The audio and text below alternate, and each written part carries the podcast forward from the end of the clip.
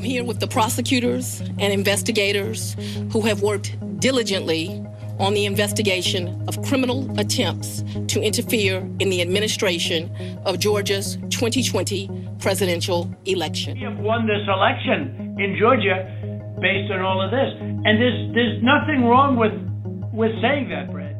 The investigation was first sparked by this January 2021 phone call where then President Trump asked Georgia Secretary of State Republican Brad Raffensperger to find the votes to win him Georgia. The defendants engaged in a criminal racketeering enterprise to overturn Georgia's presidential election result. Das ist Fanny Willis, die Staatsanwältin vom Bezirk Fulton County im US-Bundesstaat Georgia. Willkommen zu einer neuen Folge vom USA-Podcast Alles klar Amerika vom Tagesanzeiger respektive der Medien. Wir sind zurück aus der Sommerpause. Und wie? Die Staatsanwältin Willis hat nämlich den Ex-Präsident Trump und 18 mutmaßliche Komplizen wegen versuchter Wahlbeeinflussung in Georgia angeklagt. Es ist bereits das vierte Verfahren gegen Donald Trump mit insgesamt 91 Anklagepunkten. Damit spitzt sich 15 Monate vor der amerikanischen Präsidentschaftswahl 2024 die politische Krise dem Land weiter zu. Und damit noch nicht genug. Das US-Justizministerium hat einen Sonderermittler eingesetzt gegen Joe Biden, seinen Sohn, nämlich gegen den Hunter Biden. Am Hunter Biden werden unter anderem Steuervergehen zur Last gelegt und es ist nicht auszuschliessen, dass die Spur auch ins Weiße Haus könnte führen. Jetzt sind die beiden Fälle miteinander vergleichbar? Worum geht es beim Hunter Biden? Und was bedeutet die Anklage gegen Trump und Konsorte in Georgia? Und was heißt das fürs Wahljahr 2024? Darüber unterhalte ich mich mit unserem langjährigen USA-Korrespondenten Martin Kilian. Er ist in Charlottesville, Virginia, Mikrofon. Mein Name ist Christoph Münger und ich leite das Ressort International vom Tagesanzeiger und allen anderen TAMedia-Titeln. Guten Tag, Martin. Guten Tag, Christoph. Wir sind zurück aus der Sommerpause, aber richtig Pause hat die amerikanische Politik nicht gemacht. Vielmehr scheint sie sich gerade in die Gerichtszelle zu verlagern. Zuerst zum Hunter Biden. Worum geht es da? Ja, Christoph, es geht eigentlich um Steuerhinterziehung, mutmaßlich vielleicht auch Geldwäsche. Ähm, das Ganze gründet sich auf äh, Hunter Bidens lange Geschäfte in China, in der Ukraine, anderswo und es sah zunächst so aus, als könnte Hunter Biden einer Gefängnisstrafe entgehen und einer wirklichen Verurteiler auch entgehen, weil man einen Vergleich geschlossen hat in dem Verfahren, was die Republikaner scharf angegriffen haben. Nun hat eine Richterin im Staat Delaware, wo das verhandelt wurde, diesen Vergleich aus dem Fenster ausgeworfen und hat gesagt, nein, das geht so nicht. Und nun wird das nochmal aufgerollt und man hat einen Sonderermittler eingesetzt. Und das könnte natürlich nun dazu führen, dass äh, Joe Biden Unannehmlichkeiten ins Weiße Haus stehen werden. Also heißt das, dass das Verfahren seinem Vater, dem Präsident Joe Biden, wirklich schaden kann? Ja, Christoph, das kommt drauf an, was bei diesem Verfahren nun rauskommt. Äh, wir wissen, dass Hunter Biden schon mal den Namen seines Vaters ins Gespräch gebracht hat, um sich vielleicht Geschäftsvorteile zu verschaffen. Aber bislang haben wir keinerlei Beweise, dass Joe Biden zugunsten seines Sohns tatsächlich irgendwo eingegriffen hat. Es könnte sich natürlich ändern, aber wie gesagt, bisher gibt es keine Beweise. Nur, es kann natürlich Joe Biden nicht gefallen, dass während des Wahlkampfs jetzt die Geschichte mit seinem Sohn, der, wie du weißt, ja auch Alkohol- und Drogenprobleme gehabt hat, voll ins öffentliche Bewusstsein zurückgespült werden. Das kann nicht im Sinne des Vaters sein. Aber Joe Biden steht hinter diesem Sohn. Wie du weißt, Christoph hatte einen anderen Sohn verloren, Bo Biden, der an einem Gehirntumor gestorben ist. Nun ist also Hunter der einzige überlebende Sohn. Und äh, Joe Biden hat bisher sich wirklich väterlich vorbildlich immer hinter diesen Sohn gestellt. Das könnte ihm nun tatsächlich schaden in diesem Wahlkampf. Ist denn der Fall Hunter Biden vergleichbar mit dem Fall Donald Trump? Nein. Das eine ist äh, mehr oder weniger eine Frage, ob der Sprössling eines Präsidenten ein Name-Dropping, also einen Namen, einen großen Familiennamen benutzt hat, um sich Vorteile beim Geschäft zu verschaffen. Das andere rührt an die Fundamente des amerikanischen Staats. Donald Trump hat also, wie wir wissen, immer wieder gesagt, er habe die Wahl 2020 gewonnen. Joe Biden sei mithin ein Machthaber und Usurpator. Und äh, das sind natürlich ganz andere Dinge, die sich nicht vergleichen lassen. Deshalb die juristische Aufarbeitung von Donald Trumps Behauptungen im Blick auf die Wahl 2020 haben ein ganz, ganz anderes Kaliber als die Machenschaften, die mutmaßlichen Machenschaften von Hunter Biden. Es sind ja eigentlich vier Fälle, die Donald Trump betreffen. Nur damit wir da den Überblick nicht verlieren. Was sind das für vier Fälle? Ja, es ist tatsächlich schwierig, sich in diesem Geflecht noch zurechtzufinden. Äh, in New York muss sich Trump wegen der Zahlung an Schweige, von Schweigegeld an Stormy Daniels vor Gericht äußern. Und zwar geht es darum, dass offensichtlich um diese Zahlungen an Stormy Daniels zu machen, die Geschäftsunterlagen manipuliert worden sind, um diese Zahlungen zu verdecken. Das ist eine Anklage des Staats New York gegen Trump, die vielfach kritisiert wurde. Man sagt also, von den vier Anklagen gegen Trump sei das mit Abstand die schwächste. Das ist auch meine Ansicht. Und äh, es kommt natürlich dazu, dass der Staatsanwalt in New York ein gewählter Demokrat ist, aber da werden wir nachher noch ein bisschen drüber reden. Die zweite Anklage, die Trump ins Haus steht, kommt von Sonderermittler Jack Smith und der hat Trump wegen dessen Umgangs mit geheimen Regierungsdokumenten in Florida angeklagt. Dieser Fall soll im Mai nächsten Jahres vor Gericht verfochten werden und äh, das könnte Trump schon eher gefährlich werden. Also es ist ganz klar, dass er sich nicht an die Regeln gehalten hat, dass er Geheimdokumente mit sich gebracht hat nach Florida, die er nicht hätte haben sollen nach seinem Abschied vom Weißen Haus. Der dritte Fall ist ebenfalls von Sondermittler Jack Smith gemacht worden.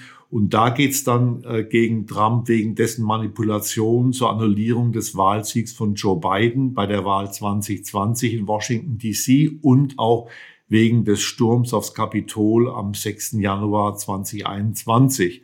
Und nun also der vierte Fall in Georgia, auch hier geht es um die Wahl 2020 und Trumps versuchte Beeinflussung des Wahlergebnisses in Georgia. Und dieser Fall hat es natürlich in sich, weil er auch äh, so weit gestreckt ist, weil er insgesamt 19 Leute umfasst.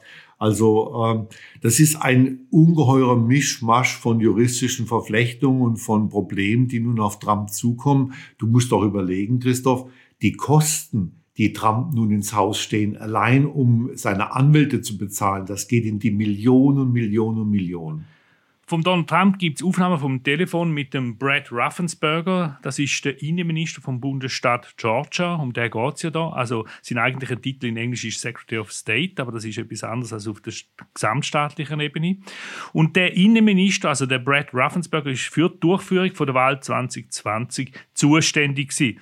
Und in dem Telefon forderte Trump der Raffensperger mehr oder weniger deutlich auf, das Wahlresultat zu fälschen, damit der Staat einem Trump zufällt und nicht dem Biden. Lassen wir rein, was der Trump da genau gesagt hat. But they are shredding ballots, in my opinion, based on what I've heard, and they are removing machinery, uh, and they're moving it as fast as they can.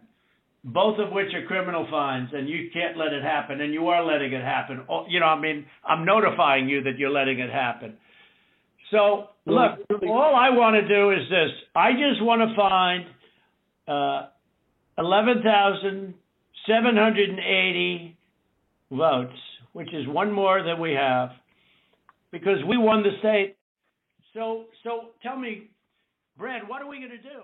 Martin, also er sagt ihm eigentlich, er muss gut 11.000 Stimmen finden, dass er die Wahl kehren kann. Ist das Smoking Gun der schlagende Beweis, dass der Trump ja. eigentlich den Raffensperger zum Wahlbetrug ja, ich meine, Also zunächst mal ist es schon unglaublich, ja. Also er sagt hier dem Staatssekretär, auch übrigens ein Republikaner natürlich, hör mal, äh, lass uns mal noch 11.780 Stimmen besorgen, damit ich den Staat Georgia gewinne. Ob das die Smoking Gun ist, ähm, ja, das kommt drauf an, wem du das glauben magst. Also Trump sagt, nein, er hätte das nur aspirational gemeint. Also so, ähm, er hätte gern noch irgendwo diese Stimmen gehabt, aber das sei überhaupt nicht kriminell gewesen. Die andere Seite und die Staatsanwaltschaft natürlich sagt, das ist einer der vielen Beweise, dass Trump tatsächlich versucht hat, das Wahlergebnis nachträglich zu ändern.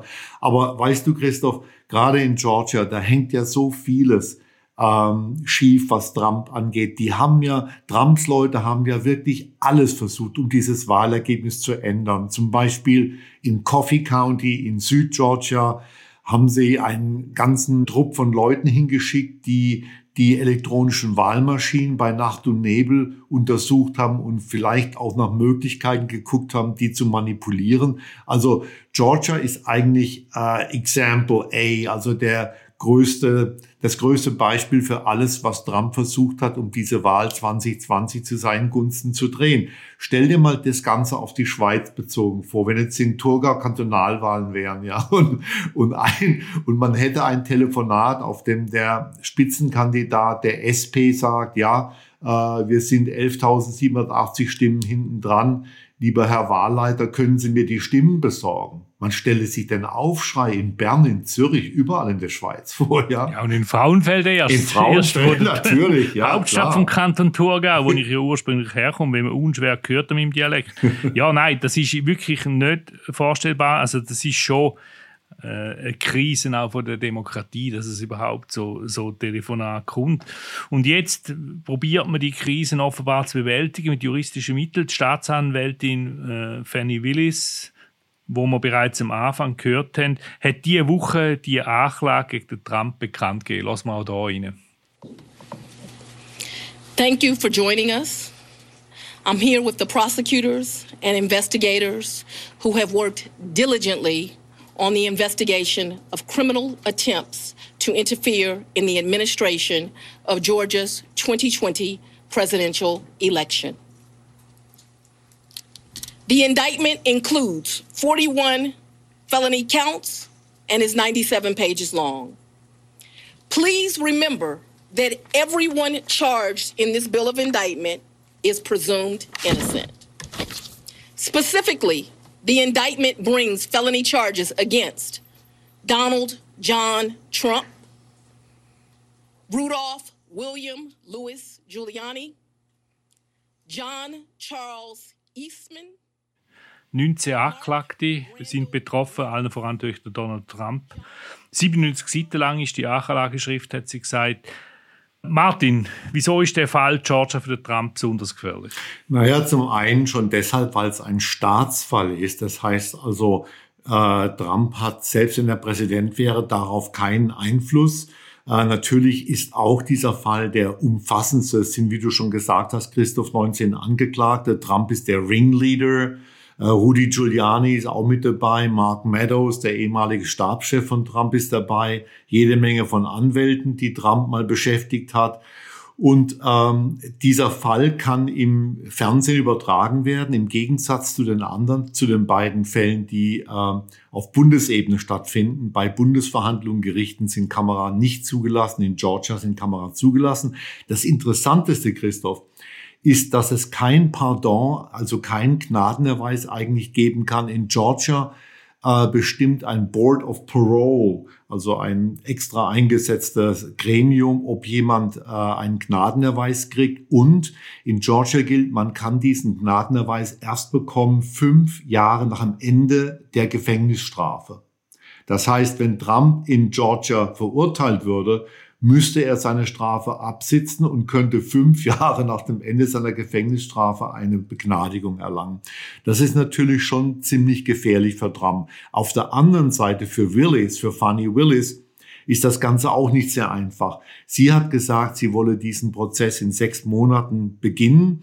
Das halte ich für unmöglich. Das wird ein riesiger Prozess mit 19 Angeklagten.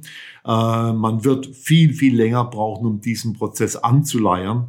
Auch deshalb, weil die Anwälte äh, sich einigen müssen über das Prozedere. Ich gehe mal davon aus, dass in Atlanta wohl kaum verhandelt wird vor der amerikanischen Präsidentschaftswahl. Lasse mich aber gerne überraschen, wenn es anderweitig der Fall wäre.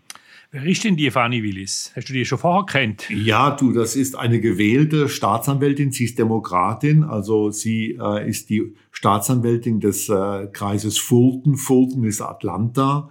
Und äh, sie war bisher sehr erfolgreich in diesem Job. Sie hat nationale Aufmerksamkeit erregt, als sie 2013 Lehrer aus Atlanta, die Testergebnisse gefälscht hatten in ihren Schulen, angeklagt hatten, hat die auch verurteilt gekriegt und dann im Moment hat sie einen interessanten Fall gegen einen bekannten Rapstar, den Rapper Young Thug, äh, dem sie zur Last legt, dass er wirklich auch Ringleader einer Gang ist. Und ähm, in, sie hat also einen sehr guten Namen in Georgia. Aber wie gesagt, sie ist eine gewählte Demokratin, die nun einen ehemaligen republikanischen Präsidenten auf die Anklagebank gebracht hat. Worauf hat sie denn eigentlich ihre Anklage aufgebaut, rein juristisch? Auf dem RICO-Akt. Also der RICO-Akt, RICO steht für Racketeer Influenced and Corrupt Organization Act. Das ist, klingt alles furchtbar, aber das ist ein unwahrscheinlich scharfes Gesetz, das in den 80er Jahren zuerst in New York wirklich eingesetzt worden ist. Und äh, die Ironie will es, dass Rudy Giuliani damals derjenige war, der mit diesem RICO Act die äh, Mafia-Familien verfolgt hat mit Erfolg. Unter anderem äh, wurden damals Anthony Fat Tony Salerno von der Genovese Family und äh, natürlich auch Anthony Tony Dax Corallo von der Lucchese Family mit diesem RICO-Akt verurteilt. Der RICO-Akt macht es möglich, dass man, nehmen wir zum Beispiel mal eine Autodieb-Bande, eine Bande von Autodieben und äh, der RICO-Akt macht es möglich, dass jeder, der auch nur irgendwie in diese Autodiebstahlserie verwickelt war, äh, verurteilt werden kann, dass alle zusammen in einen Topf geworfen werden. Das heißt also quasi, Trump sieht so aus, als sei er tatsächlich, wie du auch schon sagtest, der Ringleader einer kriminellen Bande, die nicht versucht hat, Autos zu stehlen, sondern eine Präsidentschaftswahl zu stehlen in Georgia. Und das ist natürlich schon unerhört, dass wir diesen Vorgang jetzt in, in Atlanta haben. Wie hat denn der Trump darauf reagiert, dass er mit einem Anti-Mafia-Gesetz äh, eigentlich verurteilt werde? ja, wie gehabt, also mit Beleidigung, also Fanny, Fanny Willis sei korrupt, äh, dann jemand in ihrer Familie hätte Beziehungen zu, äh, zu Drogengangs gehabt und äh, überhaupt wie immer eine Hexenjagd. Er hat auch schon die Richterin seines Verfahrens in Washington äh, beleidigt. Und man fragt sich natürlich, also unter uns, Christoph, wenn du oder ich die Juristen, die Richter und Richterinnen in diesen Fällen dermaßen angegangen hätten, wie Trump das getan hat, dann wären wir wahrscheinlich schon im Gefängnis. Weil Trump ist ja nur irgendwo auf Bewährung frei. Und du kannst dann nicht einfach den Richter bis auf, bis auf geht nicht mehr beleidigen. Äh, wie gesagt, also Christoph Münger und Martin Kilian wären wahrscheinlich schon längst im Knast im Gefängnis, wenn wir so gegen die Richter ausgekeilt hätten. Trump natürlich äh, traut sich da einiges andere zu. Ein Problem wäre schon, wenn er tatsächlich, wenn die Berufung widerrufen würde und Trump müsste ins Gefängnis, äh, dann kommt die Frage, was ist mit seinem Secret Service Detail? Sitzen die dann in der nächsten Zelle und bewachen Trump im Gefängnis? Aber naja, gut, okay. Gut, das ist noch rein hypothetisch, aber wir machen dann einen Podcast darüber, wenn es so weit ist. Äh, falls so weit überhaupt sollte ich meine, der, der Trump, wie immer, ist sofort zum, oder geht immer sofort zum Gegenangriff über. Du hast es gesagt, er redet ständig von einer Hexenjagd. Äh, lass mal in eine Rede in wo er vor Anhänger gehalten hat und äh, sich zu den verschiedenen Anklagen geäußert hat. We stand up to the open borders fanatics, the radical left Democrats, their lawless partisan prosecutors, the prosecutors. Every time I fly over a blue state, I get a subpoena. we want him before the grand jury. And we stand up to the fake news media, which is seriously bad. And on November 5th, 2024, we're going to stand up to the corrupt political establishment. We're going to evict a totally corrupt president, Joe Biden, from the White House. And we're going to finish the job that we started, the most successful presidency. Ja, es ist Donald Trump, wenn wir ihn kennen, der macht sich da lustig über die Verfahren. Er hat gesagt, immer wenn er über einen blauen Staat, also ein von Demokraten regierten Staat, die fliege, dann äh, hat er nachher gerade eine Nachlage am Hals und hat natürlich auch den Applaus auf sich gehabt, hat er seine Greatest Hits äh, wieder genannt von der Fake News Media und von der korrupten Biden-Regierung. Aber ist er tatsächlich so unverwundbar, der Donald Trump, wenn er sich da gibt in dieser Rede und immer wieder? Ja, ich glaube schon, dass er das glaubt. Ich meine, guck dir mal seinen Lebenslauf an. Der Mann ist immer scharf am Rande balanciert, ja. Äh, ob das Lieferanten waren, die er nicht bezahlt hat, ob das krumme Dinger waren, die er bei seinen Bauten gedreht hat. Er hat, er hat sie wirklich noch nie, er ist noch nie zur Verantwortung gezogen worden. Nun könnte ihm das wirklich passieren. Ich meine, Christoph, das sind ja keine lustige Anklagen. Wenn er von Jack Smith verurteilt wird, dann drohen ihm 20, äh, 20 Jahre Gefängnis. In Georgia würden ihm mindestens fünf Jahre drohen, bis zu 20 Jahre. Also es wäre, wenn es ganz, ganz, ganz dumm für ihn läuft, wäre vorstellbar, dass Trump im Gefängnis stirbt. Aber das ist alles mutmaßlich, ja. Wir wissen es einfach nicht. Nur, also wenn ich die Verfahren vor mir hätte, die Donald Trump vor sich hat, könnte ich nachts keine Minute mehr schlafen. Aber dann bin ich nicht Donald Trump. Ja, aber bei allem, was passiert, also ich kann mir es wirklich nicht vorstellen, dass der je wird äh, hinter Gitter sein. Aber trotzdem die Frage, könnte er denn überhaupt noch Präsident werden, wenn er im Gefängnis sitzt? Ja, klar. Die Verfassung hat sich so einen Fall überhaupt nicht ausdenken können.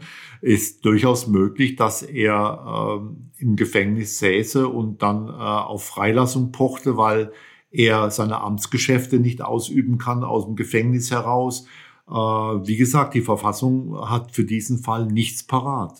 Könnte er sich denn selber begnadigen, wenn er Präsident ist? Ja, das könnte er in den beiden Bundesfällen, also den Fällen von Jack Smith. Er könnte es nicht äh, in dem Fall in New York und natürlich nicht in dem Fall in Georgia. Ähm, die Verfassung hält sich auch da bedeckt. Es gibt keinerlei Aufschluss, ob ein Präsident sich selber begnadigen könnte.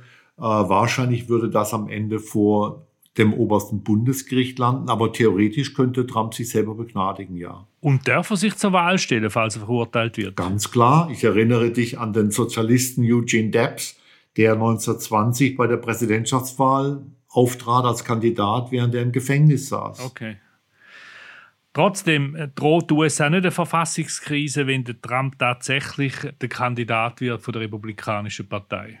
Ja, wahrscheinlich schon. Du hast ja gesehen auf deine Fragen, bin ich selber nicht ganz im Klaren, wie das alles vonstatten gehen soll. Man muss davon ausgehen, wenn Trump der republikanische Präsidentschaftskandidat wird, also wenn er die republikanischen Vorwahlen gewinnt, dass wir hier Volldampf in eine Verfassungskrise reingehen, weil diese ganzen Verfahren dann laufen werden, weil so vieles ungeklärt ist, weil die Verfassung eben auf diesen Fall, die Verfassung konnte sich einen Präsidentschafts Kandidaten wie Donald Trump überhaupt nicht vorstellen. Die Gründerväter wären in Ohnmacht gefallen, wenn sie einen solchen Kandidaten gesehen hätten. Und das wird meines Erachtens nächstes Jahr zu ungeheuren Verwerfungen führen, egal wie die Verfahren gegen Trump laufen werden. Das wird zu Verwerfungen führen. Ja, und die Umfrage, müssen wir sagen, die sieht jetzt ganz genau aus, als dass der Trump der republikanische Kandidat wird. Das wäre eine Überraschung, wenn er es nicht würde.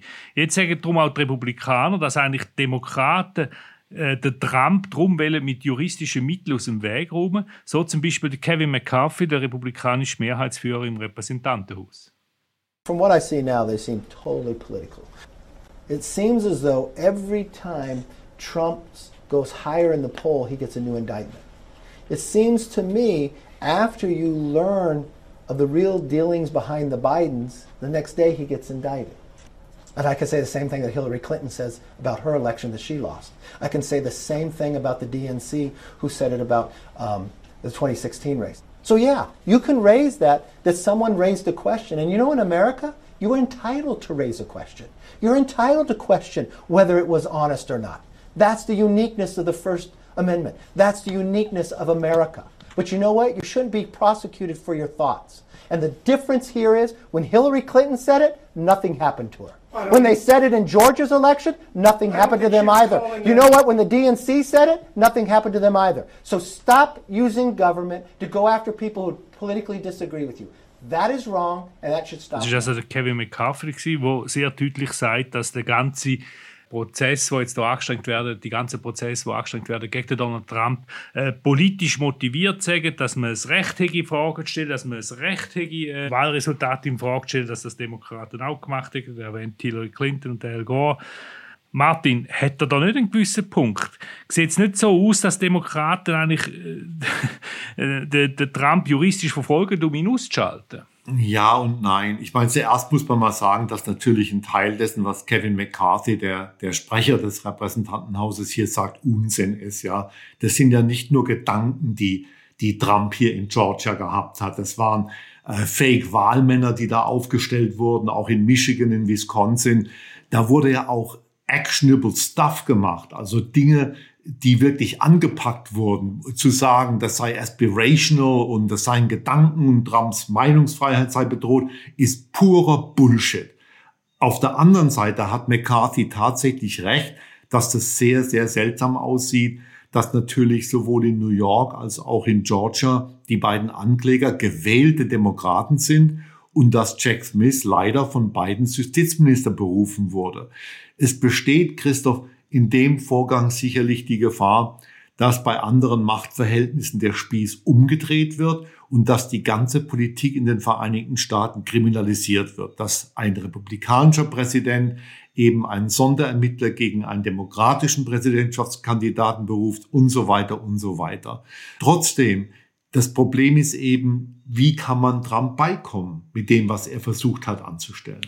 Ja, man kann ja sein Verhalten nicht einfach durchgehen lassen. Und ich meine, meines Erachtens ist der Fall politisch gesehen klar, oder? Beispielsweise, was die Wahllüge betrifft, oder den Sturm aufs Kapitol betrifft. Ich finde, es gibt da eindeutige Bilder, es gibt seine Rede, die er dort gehalten hat vor dem Weißen Haus. Die Frage ist einfach, ob man das auch strafrechtlich kann anweisen kann. Ja, aber bisher hat das jede neue Anklage hat Trumps Umfragewerte eigentlich nach oben getrieben. Und äh, wenn ich in der Republikanischen Partei ein Parteiführer wäre, dann wäre meine größte Angst, dass Trump tatsächlich aus dem Rennen ausscheidet, weil nämlich dann wahrscheinlich bei der Hauptwahl im November viele seiner Anhänger gar nicht zur Wahl gehen werden. Also das ist ein, ein wirkliches Dilemma hier. Auf der einen Seite sollte sich Trump tatsächlich für einiges, was hier passiert ist, im Zusammenhang mit der Wahl 2020 verantworten. Auf der anderen Seite riecht es tatsächlich nach politischen Eingriffen und, wie gesagt, mit jeder Anklage ist Donald Trump bisher stärker geworden. Kommen schwere Zeiten zu auf die USA? Würde ich sagen, es fühlt sich manchmal an, ich weiß, ich übertreibe das ein wenig, aber es fühlt sich manchmal an wie 1860. Das waren die letzten Präsidentschaftswahlen vor Ausbruch des Bürgerkrieges. Wie du weißt, wurde Abraham Lincoln damals gewählt und dann prompt, nur Wochen später, im Dezember 1860, ist South Carolina als erster Südstaat aus der Union ausgetreten. Manchmal fühlt es sich so an, als ob das System hier so am Rande der Belastung wäre, dass es auseinanderzubrechen droht. Und nächstes Jahr könnten wir tatsächlich etwas Ähnliches erleben. Ich hoffe nicht. Also eben, du sprichst eine mögliche Verfassungskrisen an, aber auch denkst ernsthaft darüber nach, dass es wieder sag mal, bürgerkriegsähnliche Zustände könnte? Nein, ich würde nicht so weit gehen. Ich denke nur, dass tatsächlich die politischen Verhältnisse hier untragbar werden. Wie sich das dann äußert letztendlich, das weiß ich nicht. Aber immerhin, ich lebe in einer Gesellschaft, in der 350 Millionen Schusswaffen im Umlauf sind. Also ja, mit dem nicht sehr zuversichtlichen äh, Ausblick oder der nicht sehr zuversichtlichen Feststellung äh, hören wir auf heute. Danke vielmals, Martin. Tschüss nach Charlottesville. Tschüss nach Zürich. Danke, Christoph. Das ist eine weitere Folge von Alles klar Amerika, einem Tamedia-Podcast zu den USA. Merci vielmals für Ihre Aufmerksamkeit. Wir hören uns in zwei Wochen wieder. Nachlesen kann man den Podcast auf der Website von Tagesanzeiger, Batz, Bund, Berner Zeitung und allen anderen Tamedia-Titeln und natürlich überall dort, wo es Podcasts gibt. Am Mikrofon in Charlottesville, Virginia, ist Martin Kilian, an Technik hier in Zürich Mirja Gabotuler und mein Name ist Christoph Münger. Bis zum nächsten Mal.